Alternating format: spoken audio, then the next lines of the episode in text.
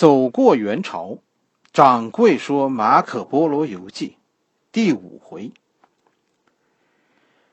上一回咱们讲的确实是少了一点，是吧？咱们这一回我我争取给大家多讲一点。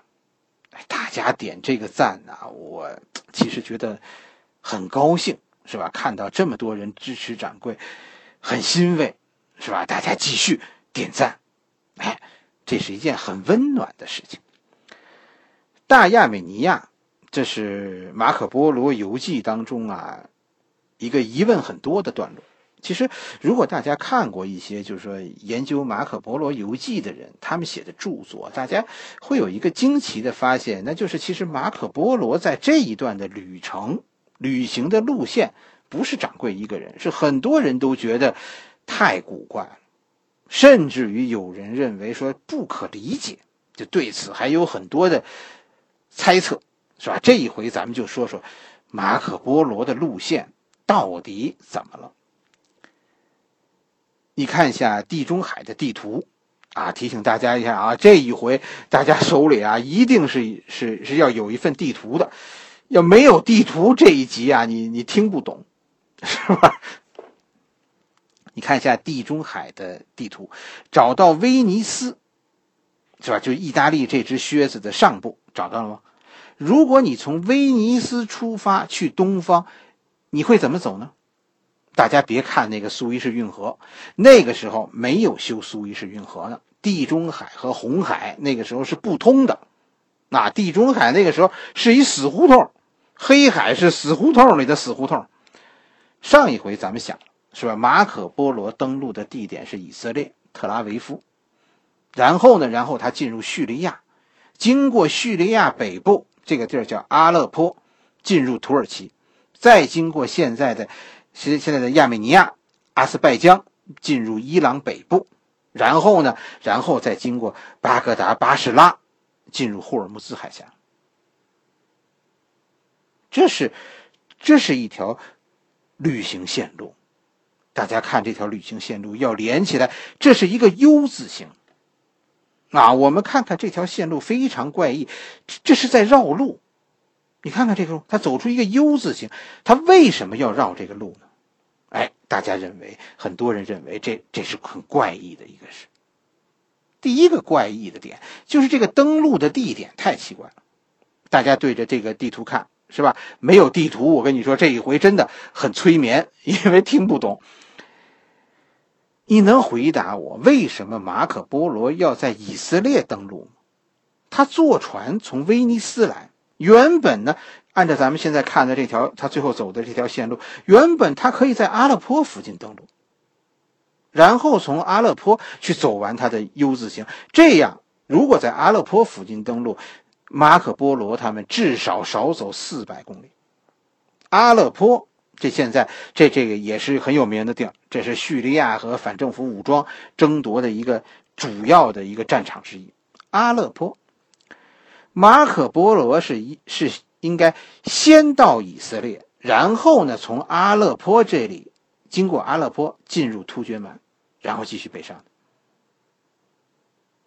这这马可波罗这是干什么呢？绕这么大的弯儿？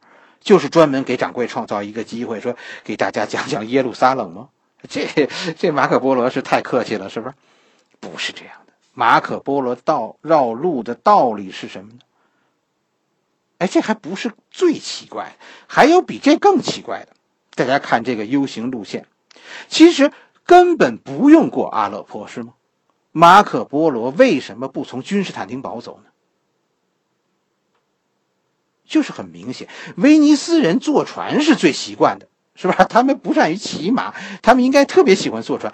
马可波罗随身带有大量的物资，带有大量的货物，他们是商人，走路上啊，在当时不但辛苦，而且很危险。你说，你看对着地图看，他为什么不走伊斯坦布尔，直接进入黑海，然后在黑海沿岸登陆，完成他那个后半程的旅行呢？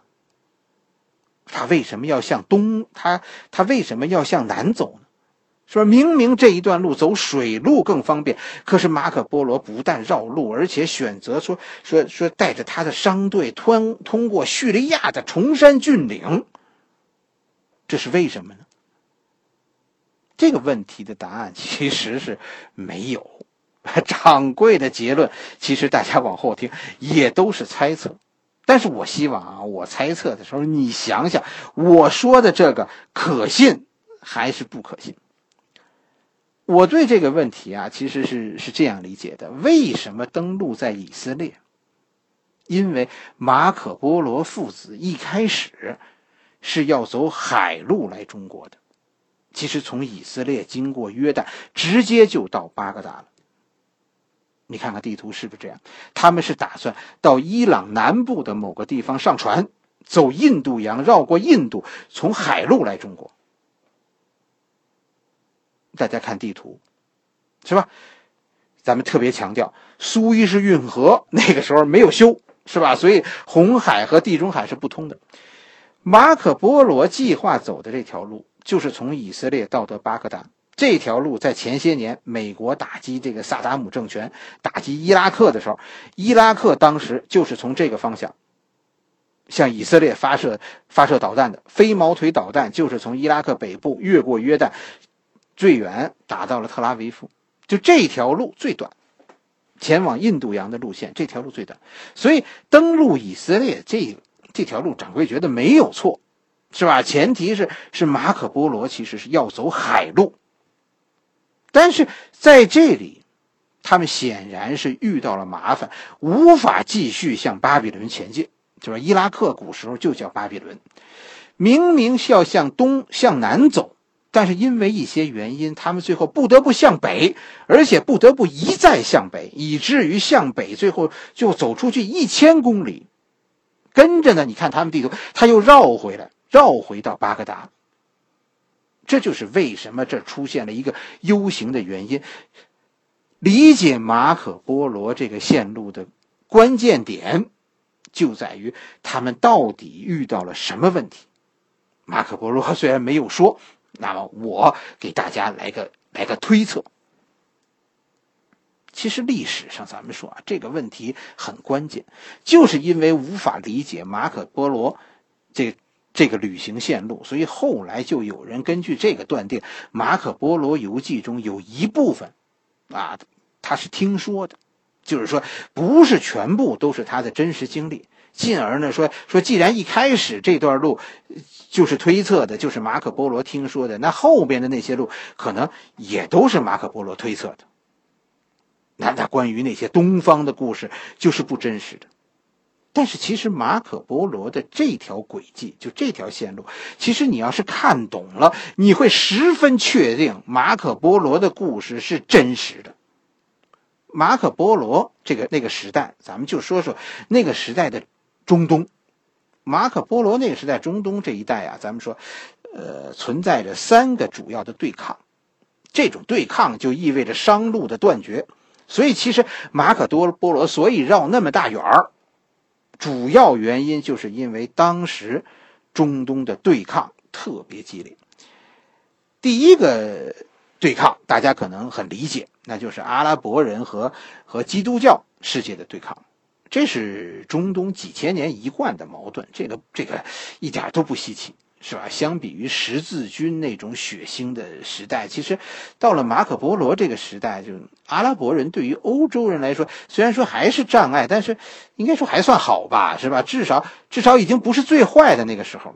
即便是在最坏的那个时候，其实我跟大家说，商业行为，阿拉伯人和基督教世界的商业行为也是在暗中进行的，商人还是有保证。这是马可波罗时代第一个第一个大的对抗，就是阿拉伯人和基督教世界的矛盾。马可波罗时代的第二个大事，中东的矛盾，第二重要的就是蒙古人和阿拉伯人的矛盾。这其实是个局部的，为什么这么说呢？阿拉伯人呐，咱们咱们说，我不知道这句话会不会引起纠纷啊？阿拉伯人是一个恨自己人比恨敌人更甚的民族。过去的世界咱没见过，是吧？现在的世界咱们正经历着呢。你看这阿拉伯人，你就看看这逊尼派穆斯林和什叶派穆斯林，你问问他们，你你你们是兄弟还是敌人？你就问问他们这个问题，嘴上他们肯定说那那是我们的兄弟，但是暗地里他们肯定在做一件事：谁要是把我兄弟除了，让我当上独生子，我愿意拜他当干老。我这么说，你觉得是侮辱阿拉伯人？真的不是。所以，当我们看蒙古历史的时候，其实我们会很惊讶。就蒙古在阿拉伯世界横行，就跟这个以色列呀赢得赢得五次中东战争是一样的。阿拉伯人这几千年一点进步都没有，他们是眼看着自己的兄弟被蒙古人屠城，不来救。虽然蒙古人杀了那么多阿拉伯人，但是真的有一件让人不解的事儿，那就是他们和阿拉伯人世界的关系。怎么样呢？说得过去，就是这样。这是一个你看着特别奇怪的世界，这是一个外人比兄弟亲的世界。第三件大事，内部矛盾，这这才是马可波罗曲折绕路的原因。这当时的世界都有哪些内部矛盾呢？第三件大事就是中东世界的内部矛盾。首先，我跟你说。就是基督教的矛盾，这基督教也是一个啊兄弟不亲的这么一个情况。基督教在公元一千年附近的时候就发生了分裂，是吧？马可波罗这是一千二百七十一年开始嘛，在一千年的时候，就两百多年以前，基督教就分裂了，就分为罗马天主教和和东罗马教皇的东正教。东正教的首都就是现在土耳其的伊斯坦布尔，那个时候叫叫君士坦丁堡。大家手里有地图，你就知道，其实马可波罗的这个旅行线路，咱们看出来，他就是离开威尼斯，马上就是进入东正教的势力范围了。那么你觉得，你觉得马可波罗是东正教还是天主教呢？马可波罗是天主教，是吧？这个历史上是有记载的。那以色列的天主教是东正教，还是还是天主教呢？以色列啊，当时，当时我们现在估计，他那个他可能是他那个区域里唯一的一个天主教的据点。他四周的国家就算是信基督教，也大体上都是倾向于东正教的。说你凭什么这么说呢？说说以色列是是天主教控制区呢？这件事咱们刚讲过，对吧？马可波罗的爸爸第一次从从东方回。返回的时候，是吧？遇到一件事，就就是教皇死了。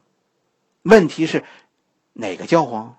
当然是罗马天主教皇死了。然后呢？然后接替罗马天主教皇的人是谁呢？大家记得吗？就是耶路撒冷的大主教。绝对不可能说让一个东正教的大主教去去接替 罗马教皇，是吧？基督教这哥俩巴不得。巴不得对方让人灭了，好证明自己正确。以色列的特殊地位，这就是马可波罗选择以色列的原因。大家知道不知道天主教和和东正教的区别？还有这次分裂，我给大家讲讲。基督教大家都知道是吧？基督教上帝是是是基督教的大神，是吧？跟所有宗教一样，当当他壮大了以后。他一定要回答一个问题，那就是你和国王、皇帝，是吧？你这个宗教，你和国王和皇帝到底是什么关系？你总有一天你要回答这个问题的。